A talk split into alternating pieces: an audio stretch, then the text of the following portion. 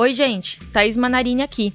E que beleza foi começar um ano sem o Bolsonaro e os seus desmandos na ciência, né não, Theo? Nossa, que alívio, né, Thaís? Só que nem deu para começar o ano direito e 8 de janeiro de 2023. O objetivo desses golpistas era gerar uma situação de absoluto caos. Isso aqui não é golpe, é contra-golpe, que vocês são golpistas, bando de vagabundo. A derrota do extremismo nas urnas, ou para ser mais exato, na eleição para presidência, porque os caras tomaram conta da parte do Congresso, pode dar uma impressão errada.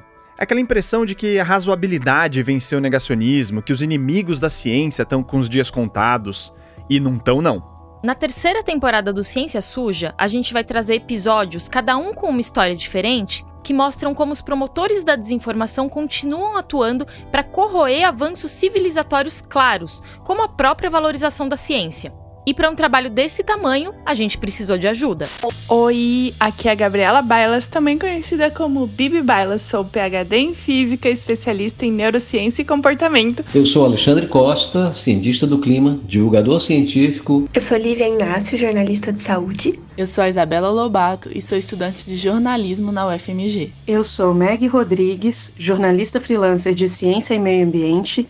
É, pela primeira vez o Ciência Suja vai mesclar episódios produzidos por profissionais de fora e de primeira qualidade com outros episódios feitos 100% em casa. Para bater de frente com a desinformação, só unindo forças mesmo. A gente vai estrear a temporada com uma investigação sobre grupos que patrocinam o movimento antivacina e que estão cada vez mais perto de ideologias criminosas. O movimento antivacina está realmente muito próximo do neonazismo, do nazismo e de movimentos extremistas no geral. E já que falaram de nazismo, a gente vai trazer uma espécie de continuação do nosso episódio sobre eugenia. É sobre um caso de uma ciência que aplicava hormônios animais para corrigir supostos defeitos de homossexuais e outras minorias, e que usou essas pessoas de cobaias. Você já ouviu falar da organoterapia? Também teremos um episódio sobre a farsa da Síndrome da Alienação Parental, que tem sido incorporada pela justiça brasileira e está afastando mulheres de seus filhos e acobertando casos de violência sexual. A gente ainda vai falar sobre o que está impulsionando o negacionismo climático no Brasil.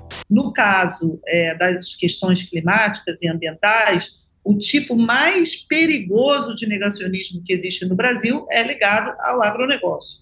Ah, e vai ter episódio também sobre a maconha. A gente vai navegar entre os efeitos danosos do proibicionismo para as pesquisas e para a sociedade e o hype moderno da cannabis medicinal, que está se descolando da ciência. Hoje, tem representante de vendas oferecendo cashback para médico que prescreveu produto à base de cannabis para o seu paciente, o que é antiético.